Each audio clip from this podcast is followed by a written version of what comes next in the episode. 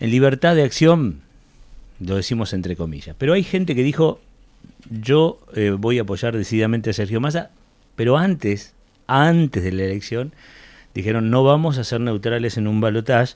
Estoy hablando de Natalia de la Sota, apellido emblemático del justicialismo en Córdoba, y del tandilense Alejandro Topo Rodríguez. Como a él le gusta que lo llamen Topo, muy a, mi, a mi cuestión de, de, respeto, le voy a decir Topo, buen día, ¿cómo le va? Buen día Javier, ¿cómo estás? Muchas gracias por la posibilidad de dialogar nuevamente con vos esta mañana. Bueno, es un gusto, pero más que conmigo, dialogar con la gente, con quien nos escucha, con quien está a veces desorientado. ¿Cómo es que pasa esto ahora? Bueno, vos que estás, digamos, ahí en, prácticamente en el centro de la escena, eh, ¿qué, qué tembladeral después de las primarias, ¿no? Es natural y hay que tomarlo como son las segundas vueltas. En una segunda vuelta no hay lugar para terceras posiciones y se llega a una segunda vuelta porque la voluntad popular así lo mandó. La última fue en el año 2015 y bueno, allí también hubo una competencia muy intensa, hubo realineamientos y en su momento fue Macri quien se impuso. Tengo la impresión de que mm, eh, en las últimas horas, en los últimos días, vimos uno de los episodios que van a pasar a la historia de la política argentina, que es que un candidato que salió segundo, que es Milei, es llamado a comparecer a la casa donde había un grupo de los que habían salido terceros, la gran mayoría no estaban, pero estaban Macri y Patricia Bullrich, lo llaman al orden, lo ponen en caja, lo rodean de cuatro o cinco comisarios políticos del PRO y lo sacan a la cancha a hacer campaña un poco tuneado de, alguna manera. Eh, me parece que ahora la propuesta que se opone a Massa está encabezada por Mauricio Macri. Claramente, él no, evidentemente no se animó él a ser candidato a presidente, quizás por haber tenido la, la dura experiencia de haber sido el único presidente que intentó una reelección y el pueblo le votó en contra, y ahora aparece como una eh, decisión de protagonismo tardío, le diría yo. Pero ¿Sabes qué me sorprendió? reconfigurado. Me sorprendió los conceptos de, Jaime Durán Barba acerca de eh, lo que él considera un error político del ingeniero Macri. Porque Durán Barba, es una persona muy cercana a Macri, digo, y no es que... Barba, Barba ha sostenido que Macri no fue candidato a presidente porque tenía muy alta imagen negativa. Pero bueno, independientemente de esa situación, sí, nosotros hace ya dos meses, a fines de agosto de este año, junto a Natalia de la Sota, que es nuestra compañera del Interbloque Federal, diputada nacional de Córdoba, planteamos que si en Argentina había una segunda vuelta y nosotros no llegábamos, teniendo al mejor candidato, que es Juan Schiaretti, y lo que para mí era la mejor propuesta. Bueno, pero si la, ciudadanía no nos daba la posibilidad de entrar en un balotaje, nosotros no íbamos a ser ni neutrales ni indiferentes. Y ya adelantábamos que no compartíamos las propuestas ni de Bullrich ni de Milei y no queríamos eso para la Argentina. Hoy eh, la situación fortuitamente ha dado lugar a que ambos estén juntos, Milei, Bullrich y Macri, ahora también, y en coherencia con lo que habíamos advertido, planteamos que vamos a votar a Sergio Massa. Falta mucho tiempo todavía, aunque en términos de días son pocos, en términos del proceso político falta mucho tiempo. La ciudadanía eh, piensa, evalúa, eh, discute. No, no, no, no te llamé, no te llamé para pedirte explicaciones, pero te tengo que preguntar. ¿Por qué ves a Massa mejor que a Milei, siempre teniendo en cuenta la, la, realidad política actual. ¿Qué es lo que ves en Massa y qué es lo que ves en mi ley para inclinar la balanza hacia ese lado? A mí me gusta que me pidas explicaciones porque cuando uno está en la función pública, lo mínimo que tiene que hacer, lo mínimo que tiene que hacer, es explicar permanentemente, para eso estamos. Lo primero que quiero compartir con vos y con tu audiencia, con todo Tandil, es que hace mucho tiempo yo me enteré, porque lo dijo el propio Milei, que se declara admirador de Margaret Thatcher, que fue la primera ministra de Gran Bretaña, de Inglaterra, cuando sucedió la guerra de las Malvinas. Y dijo textualmente que admira a Margaret Thatcher porque cuando tuvo que ir a pelear una guerra, decidió hacerlo y la ganó, en referencia a la guerra de las Malvinas. Respetuoso como soy de la opinión y de la admiración de todos, junto con eso, ahí dije claramente que ojalá no nos gobierne un hombre que tiene esos valores. Ahora, después también vi las propuestas, no solo sus valores, sino las propuestas. Una de las propuestas centrales de la plataforma de mi ley es lo que él denomina por escrito la apertura comercial unilateral. Eso significa que mañana, que mi ley es presidente, mañana ingresan a la Argentina, a la provincia de Buenos Aires también, productos importados en todos los rubros, en el área industrial, en el área de software, en los servicios y todo mucho más barato, porque hay países en el mundo que pueden producir a la mitad de los precios que tenemos en la Argentina.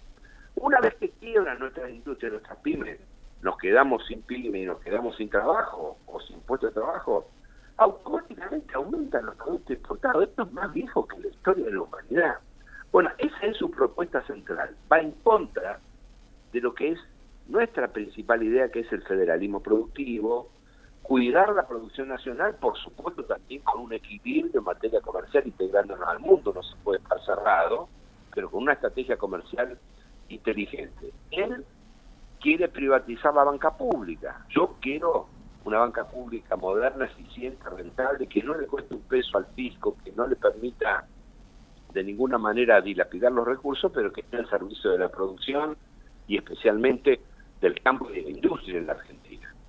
Sus propuestas son bien distintas a lo que yo quiero para Bien. Y le reconozco a Massa mm. una cualidad. Los resultados de la economía, de la política económica de este gobierno, no solo no son buenos, sino que tienen que mejorar sensiblemente de aquí en adelante porque la situación social es delicada y económicamente no estamos bien. Ahora, le reconozco que tuvo el coraje y la decisión de hacerse cargo de tomar el timón de casi todo el gobierno en un momento muy difícil y está tapando agujeros para llevar al barco a buen puerto. Y esto, evidentemente, algo de esto tiene que haber, haber visto un sector importante de la ciudadanía porque obtuvo el 37% de los votos. Así que, sobre la base de eso es que voy a optar, mi candidato, mi candidato fue Schiaretti, y ahora estoy obligado a optar y sé bien claramente que no quiero a Javier Milei. Bien, eh, te agradezco porque al menos explicás puede la gente coincidir o no contigo, pero en base a propuesta, ¿no? Si es desquiciado, si es loco, si habla con el perro muerto, eh, si mira para arriba, si lo gestual. Eh, me, agrada que hables, por ejemplo, de una política económica, de alguna visión productivista y de otras cuestiones que no, que no tienen que ver a veces con lo que la gente no, no compra o sí. Eh, yo escuché en este último tiempo, en estos últimos años, a vos no o no recuerdo, hablar al doctor Dualde, al propio doctor Miguel Lungui y a muchos políticos de la Argentina de lo que es un llamado gobierno de unidad nacional, de llamado a todas las fuerzas políticas para cuatro o cinco temas. Creo que con, con vos alguna vez también lo charlamos. ¿Vos lo ves posible y qué gestos crees que está haciendo Massa? Porque es el que lo propone ahora. ¿Crees que convocará, por ejemplo, a Roberto Labaña, hombre cercano a vos, o a Carlos Melconian, hombre cercano a Burri que quedó bastante mal parado. ¿Cómo ves esto de, la, de, los temas importantes decididos por todos? Yo coincido con la necesidad de que Argentina tenga un gobierno de unión nacional. Hoy habrá que ver si efectivamente quien lo convoca está en condiciones de garantizar una convocatoria realmente amplia. Hay una necesidad y es que el Congreso va a estar más atomizado. Por lo tanto, el que no dialoga, el que no llega a acuerdos, no gobierna. No puede gobernar en la Argentina que viene a partir del 10 de diciembre. Ahora, desde esa expectativa o desde ese rótulo a la realidad, hay un paso muy importante. Roberto Labaña es un hombre que tiene diálogo y que aprecia a Sergio Massa, Massa ha planteado que si él es presidente quiere tenerlo muy cerca, pero por ahora son solo declaraciones en expectativa, una expresión de deseo de Massa No hay más que eso. Los, lo que sí es importante y es fundamental para la Argentina es saber si el presidente que viene tiene la capacidad de hacer realmente un gobierno muy amplio convocando a todos los sectores. Fue medio duro lo de el peón de Macri, ¿eh? Bueno, eh, Javier Milei es en términos políticos el nuevo peón de Macri, en una doble acepción. Peón porque tiene un patrón político nuevo, no lo digo yo, lo dicen ustedes comunicándolo públicamente lo que ha pasado en las otras las últimas noches en, la Argentina. Y peón también en el sentido de pieza de ajedrez, que Macri está eventualmente dispuesto a entregar esa pieza, por lo menos para quedarse como mínimo como el nuevo opositor de un gobierno que eventualmente sea de su signo contrario. ¿No crees en las neutralidades, en lo que dice dejamos liberado, no estamos con este y con el otro? ¿Crees que habrá un juego por debajo? Porque si no, digo, tendremos que pensar en, en un porcentaje de votantes bastante bajo. Y, y, no sé si coincido con vos en la segunda vuelta Macricioli con esta. Aquella fue, fue bastante más tranquila, sin tanto bolonqui hacia adentro de los partidos o frentes políticos? Bueno, lo que pasa es que había un ordenamiento que luego terminó en un balotaje, pero aquí quien irrumpe en un balotaje es una tercera fuerza que deja en, eh, en el tercer lugar a esa gran coalición.